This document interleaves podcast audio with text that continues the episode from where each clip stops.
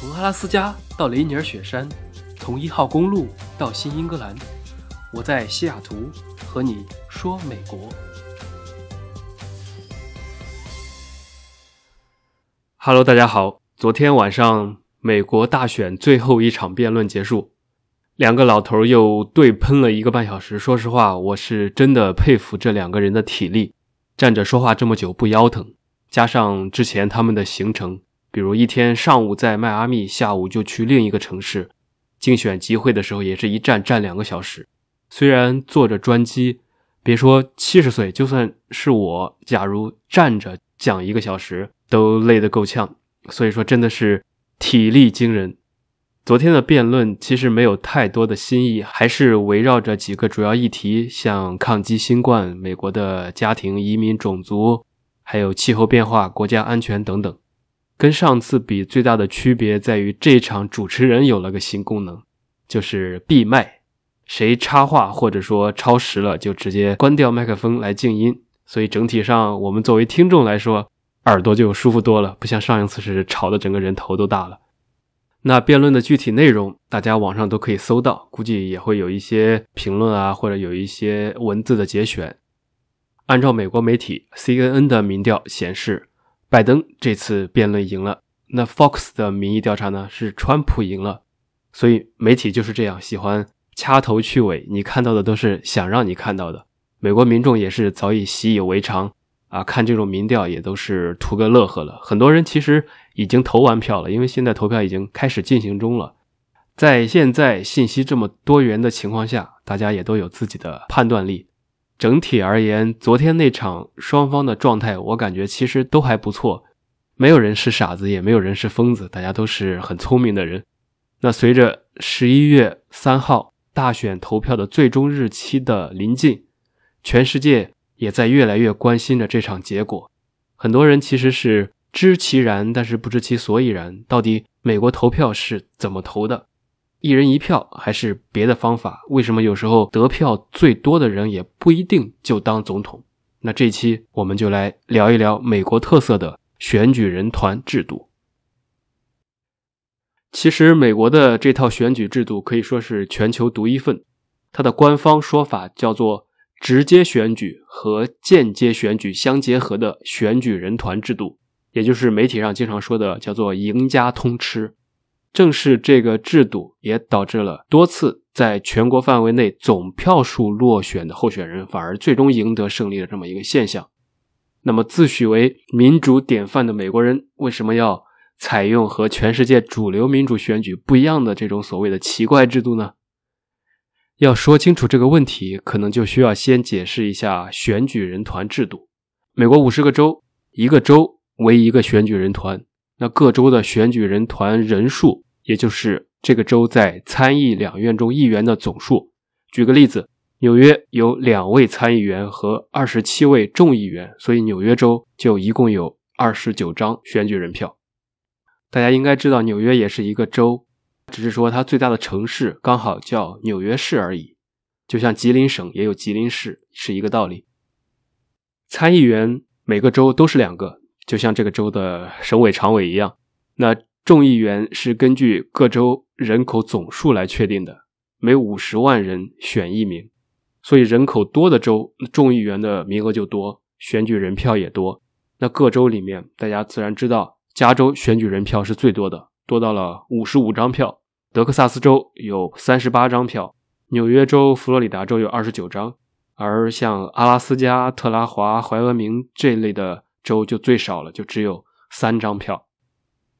那么可能有些听众就开始有疑问了：既然众议员人数和人口有关，那么各州的人口是谁来统计呢？不会造假吗？美国有一个独立的人口统计部门，叫做人口普查局。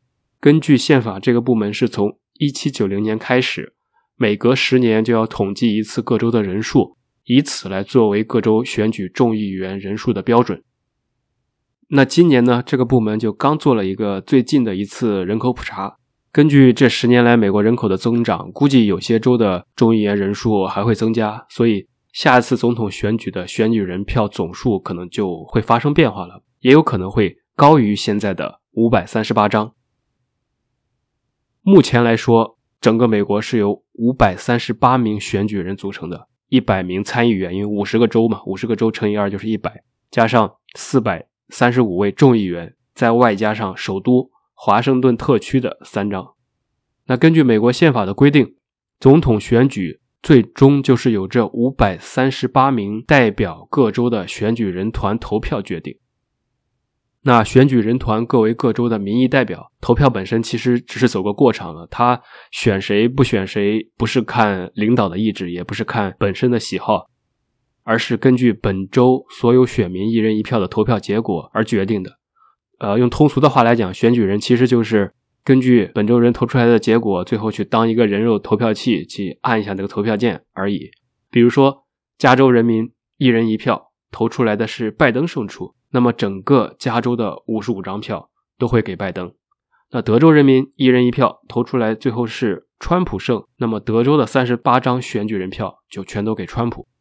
任何一个总统选举人最后只要最终超过半数，也就是两百七十张票，即可当选为最后的美国总统。这也是为什么它叫做赢家通吃。为什么是通吃？就像我刚说的，假设拜登。在加州赢得选民投票的多数，即使是百分之五十点一，那么加州的五十五张选举人票都给他。对于川普而言，哪怕你得到了几百万普通选民的投票，但只要总数上在这个州差了对手一票，那么就宣布在这个州失败，然后该州的选举人票一张也捞不到。美国的五十个州里面有四十八个州都是执行这个赢家通吃的这么一个政策。只有缅因州和内布拉斯加州是根据选举人的得票百分比来分配选举人票，但这两个州都是非常小的州了，所以也不太影响大局。说到这儿呢，其实世界上通行的选举都是简单直接的大多数原则，少数服从多数，直接由选民投票的结果来决定。那美国人为什么要设计出这么一个看似不三不四的一个制度呢？又有什么来历和历史渊源？那就要说到美国的立国之初，那个时候大家可以知道，交通啊、信息都不发达，然后绝大多数的民众认知也很有限，对联邦啊、对国家其实没有什么特别深的概念，甚至没有听说过其他州的总统候选人都很正常，因为没有电视，也没有各种网络，所以他们更看重的都是自己本州的利益，很容易就会只为本州的总统候选人来投票。就像很多时候，不管你好不好，只要你是自己人，那我就投你。这样一来，获胜的总统很难获得全国范围内的支持。一方面而言，没有办法服众；另一方面，如果全民直选，完全按照一人一票来决定，那人口众多的大州就会占据主导地位，而较小的州的总统候选人的胜率就会变得非常非常的小。比如说，当年美国建国的时候，弗吉尼亚州的选民是其他五个州的选民的总和。在这种差距的情况下，如果直接投票，那总统基本就只可能出自弗吉尼亚州，谁家的人多谁就赢了。正是考虑到上面两点，那美国的开国元勋之一，也就是宾夕法尼亚州的代表詹姆斯·威尔逊，提出了这个各方兼顾的选举人团方案。各州选出唯一的结果之后，再由选举人代表本州的民意集中投票，简单直接。同时，这个制度它也很明显的限制了大州的影响，提高了。小州的话语权，这样就解决了前面所说的这个一个困难。但是大家肯定也可想而知，这个方案是经过了激烈的讨论之后，最终才得到了多数州的同意，写进了宪法。那美国的国父华盛顿在1789年经过选举人团投票当选为了首任总统，他也是美国历史上唯一一个获得全部选举人票的总统，可谓是众望所归吧，在当年。那美国的开国者们既然能够设计出当时最适合自己的分权制度，那这种选举制度又有什么好处和弊端呢？一句话来概括的话，就是既能尊重多数，又能兼顾少数。首先就是尊重少数权益。众所周知，美国立国之初就是一个极其松散的联邦，十三个建国的州都各自拥有自己的司法和立法权。后来，各个别的州陆续加入，其中加入的前提之一，也都是保持各自的独立性。和中国这种大一统的概念以及我们所熟悉的中央集权的传统相反，美国立法的精神其实是放权和分权，来确保各州在整个美利坚合众国中的地位平等。在这种情况下，即便是非常非常小的州，就像罗德岛，至少都有三票，而且是捆绑销售。这样的话就不容小觑了，他的声音就必须要被听到。如果单纯以一人一票进行普选，那这种人口稀少的地方，放到全国的池子里面。几乎就可以忽略不计了，发不出任何的声音，也得不到任何的好处。第二个，这个制度的优点其实是简化了选举程序，避免了不必要的纷争。由于是赢家通吃，那些实力稍逊的选举人，即使获得了部分选票，也很有可能是捞不到哪怕一张选举人票。比如历史上有一次，一九九二年的独立候选人佩罗，他既不是民主党，也不是共和党。在当时布什和克林顿的夹击之下，他竟然获得了全国百分之十九的选票，这个是非常高的了。你想，全国百分之十九的人都投给了这么一个相当于是无党派人士，但是由于票源比较分散，在各个州都不能形成决定性的优势，结果就是一个州都没赢，一张选举人票也都没有。所以这样竞选的优势会迅速的向得票领先的候选人来集中。也不至于要投第三轮、第四轮、第五轮这么无限期的投下去，很多情况下一轮就能来决定这个胜负。从这个角度来言，它是简化了选举程序，一定程度上提高了效率。那第三个也是比较重要的，就是它能有利于宪政的稳定。其实美国除了民主党和共和党，也有很多小党的存在，共产党也有，但是在选举人制度下，小党虽然能够。赢得少部分人的支持，但几乎没有在大选中来搅局的机会，不太存在那种联合起来组个内阁来弹劾政府之类的可能性，在一定程度上就确保了整个国家的延续性和稳定性。美国这两百多年来也算是相对稳定，没有产生四分五裂，基本也说明了这一点。不过话说回来，上面这些呢都是好处，弊端和坏处肯定也是大大的，非常的显而易见。也会有这种让人不服的情况发生。最明显的例子，大家都可以想到会发生什么，那就是二零一六年的时候，川普战胜了希拉里。他当时在全国范围内，川普的得票率是百分之四十五点九七，希拉里的得票率是百分之四十八点几。这种情况下，如果按照绝对的一人一票，总体上川普其实是落后了三百多万票。但是川普赢得了三十个州的胜利，最终。得到了三百零四张选举人票。那希拉里虽然总票数领先了很多，但由于是全部集中在几个人口大州——深蓝州，那最终从选举人团的制度上而言，他只赢得了二十个州的两百二十七票，因此也痛失了那次选举。和这个类似的还有两千年的大选，那个时候我根本也不清楚美国到底是怎么选的，只是看到了一个结果，只是后来再去。看到这段时期的这些故事的时候，才看到当时民主党的戈尔在全国范围内其实是领先了小布什五十多万票，并且当时已经赢得了两百六十六张选举人票，也就是说他再赢一个州就一定获胜了。但是这个时候逆转就发生了，仅仅因为在佛罗里达他只输了区区五百多张票，也就是放在几百万的人口里面一人一票的情况下，他只输了五百多票，但是输了就是输了整个州。最后被落后的小布什拿到了佛罗里达的选举人票，就一举反超。这种情况是会存在的。那当时戈尔也是为了能够重新计票，而上诉到了最高法院，只是说最后败诉而，没有胜利。那这种景象在其他很多国家的选举制度里面应该是看不到的。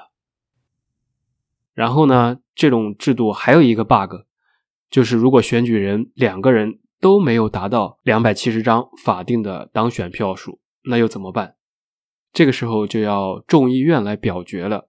美国宪法规定，这种情况下，众议院表决的时候不是按照议员的人数来，不然的话又失去意义了，而是单纯的一州一票。也就是说，五十个州，你只要能获得超过一半的支持，也就是二十六张票，就可以当选。这也算是体现了各州之间的平等吧。但这种情况就是小概率事件，历史上。只发生过一次，所以这么一通下来，正是由于选举人制度有明显的好处，也有明显的弊端。那两百多年以来，美国国会前后有七百多项法案要取消这个制度，但是最终都失败了，因为更改宪法是非常难的。最著名的一次是一九六九年尼克松当时上台之后，曾经大力的推动直接选举，那提案最终在众议院是获得了通过，但是在参议院就流产了。最后，你可能要问，为什么美国人会一根筋的认同这种制度，两百多年不变呢？其实，选举人制度就跟拥有枪支一样，它在骨子里面体现的是很多美国人会认同的所谓立国精神中不可磨灭的自由、平等和分权的这么一个理念，并且不光有实际的操作意义，更大的是象征意义，象征着他们对这种理念的认可。所以，即便选举人制度中有这么多不尽人意的地方，但是它。依然相对来说是最契合美国精神和美国宪法的一种制度。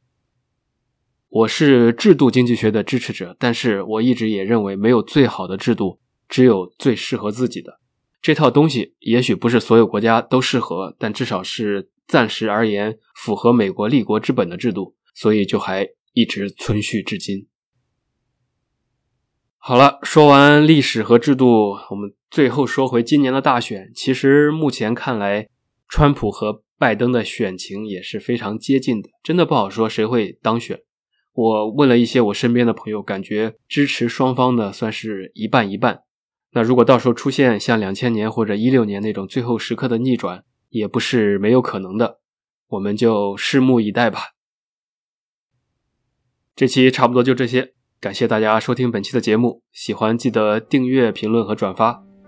那么这周末呢，我会加更一期，我们就明天再见。